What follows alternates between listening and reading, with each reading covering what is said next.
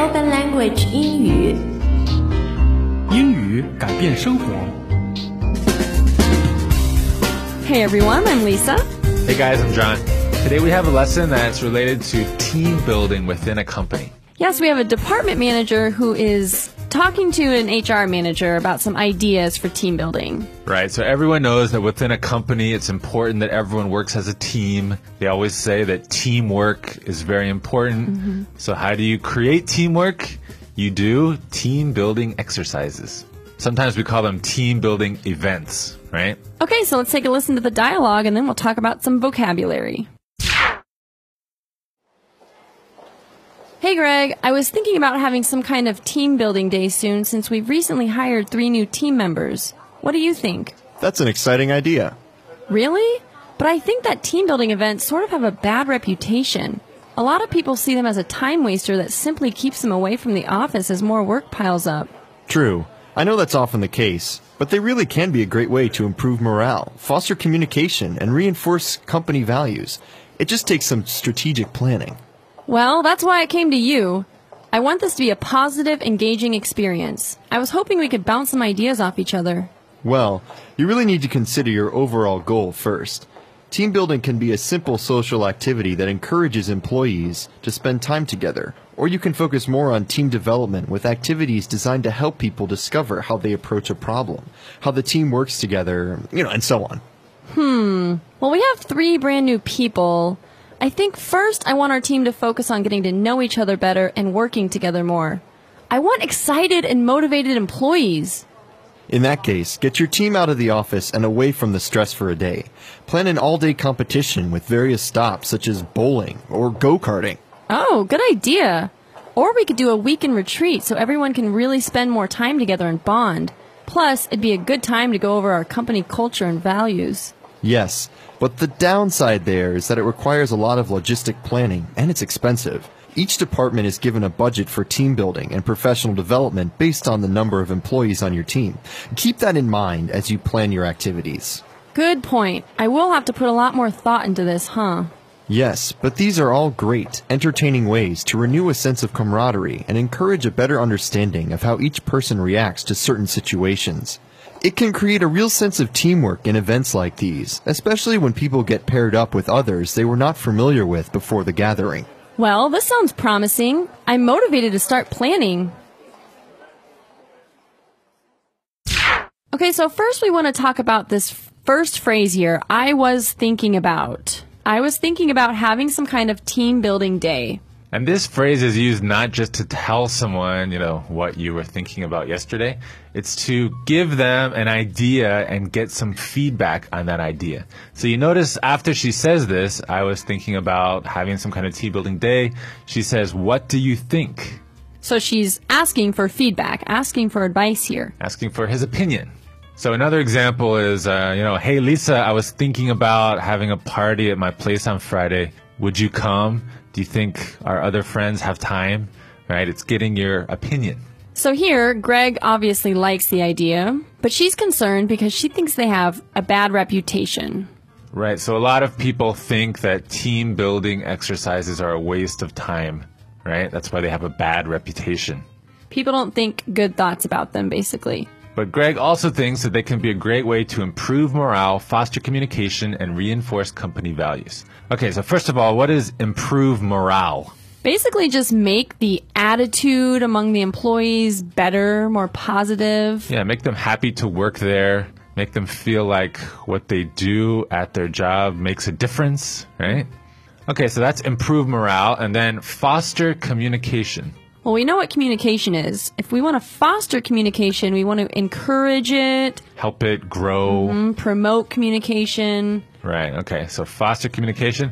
And finally, reinforce company values. So the values of the company are, are the things that are important to the company, right? Things that the company wants to do. And we want to strengthen these if we want to reinforce company values. Yeah, remind everyone what they are. Remind everyone why these values are important to us as a company. So she goes to the HR manager hoping they could bounce ideas off each other. All right, so bounce is like a ball, right? You can bounce a ball against a wall. So you throw an idea at the other person and it comes back with their opinion, right? So you give each other opinions and you get feedback. That's bouncing ideas off each other. So one suggestion he has are just some simple social activities. Yeah, what are some example of simple social activities? This could be something as simple as a meal, going out for dinner, meeting up for lunch.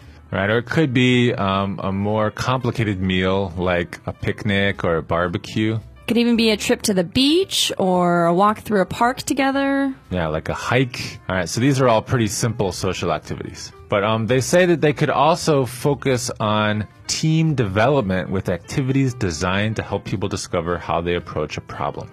All right, so these are special types of activities, right?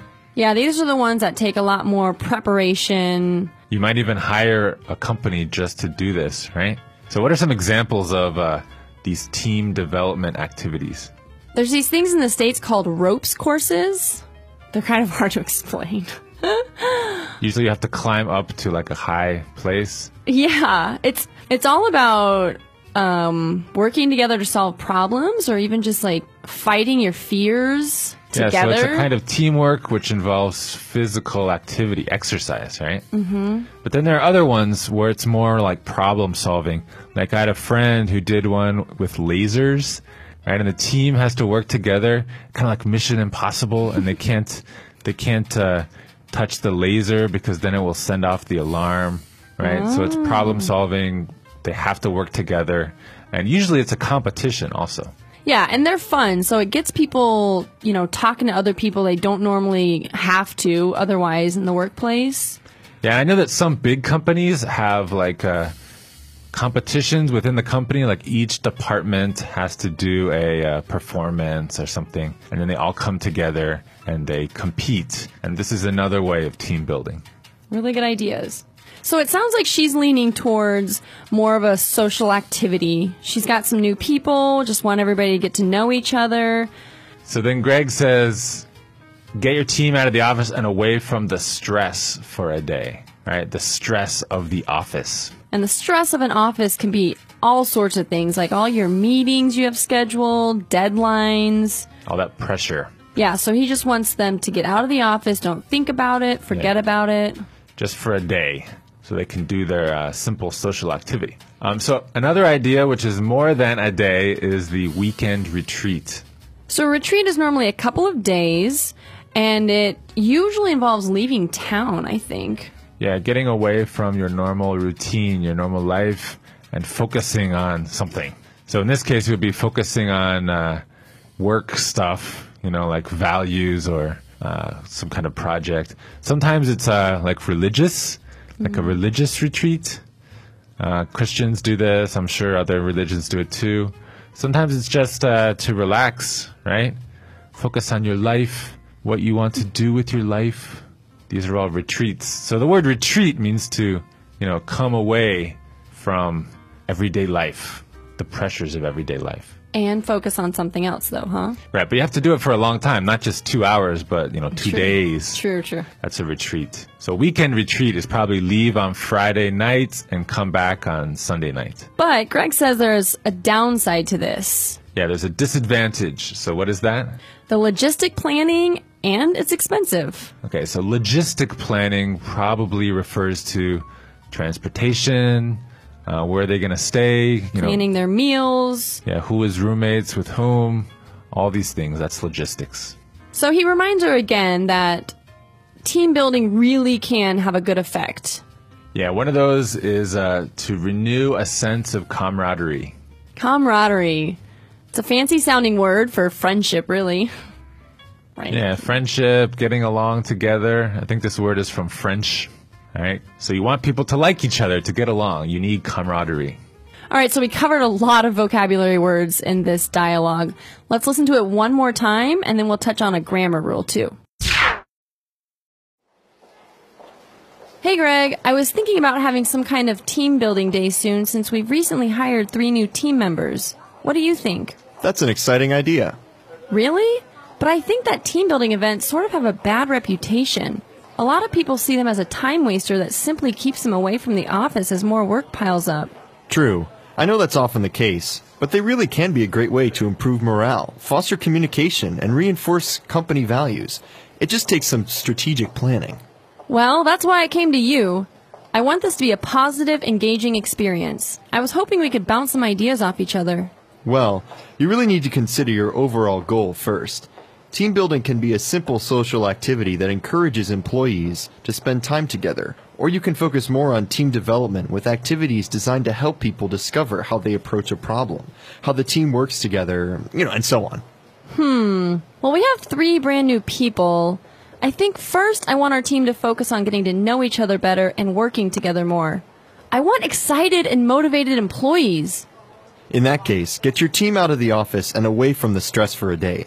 Plan an all day competition with various stops such as bowling or go karting. Oh, good idea. Or we could do a weekend retreat so everyone can really spend more time together and bond. Plus, it'd be a good time to go over our company culture and values. Yes, but the downside there is that it requires a lot of logistic planning and it's expensive. Each department is given a budget for team building and professional development based on the number of employees on your team. Keep that in mind as you plan your activities. Good point. I will have to put a lot more thought into this, huh? Yes, but these are all great, entertaining ways to renew a sense of camaraderie and encourage a better understanding of how each person reacts to certain situations. It can create a real sense of teamwork in events like these, especially when people get paired up with others they were not familiar with before the gathering. Well, this sounds promising. I'm motivated to start planning. Okay, so what's the grammar pattern we have today to look at? So we're looking at different kinds of adjectives.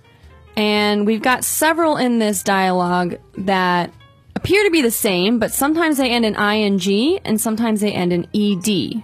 So it's the past participle and the present participle form, right? Mm-hmm. And the thing is, if you use the wrong one, it just sounds weird. So it can, It could really change the meaning though. yeah, it can be confusing. Cause, um, like for example, if you say, I am bored and I am boring, completely different things there. Okay, so I am bored means I feel bored. I am boring means I make other people bored. Yes, exactly. Okay, so what do we have in this dialogue? So here we look at the words exciting and excited. So in the beginning, Greg says that's an exciting idea. So something is exciting. It makes you feel excited, right? Yes. Okay, what's the next one? We also have engaging and engaged. Okay, so in the context of work, like maybe there's a presentation.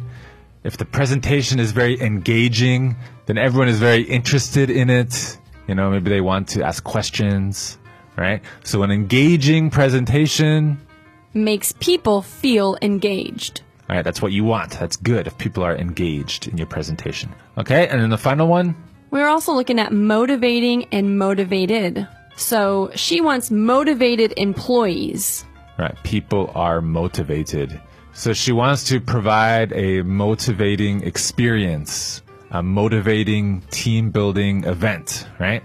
Right. And if this is a success, then she will have excited and motivated employees. Maybe even engaged employees. Yeah. Okay. So that's all we have for today. Um, remember that you need to practice this stuff, guys. Yes, and we always provide you the option of doing our task tab. This will get you speaking and practicing the words and vocabulary of the day.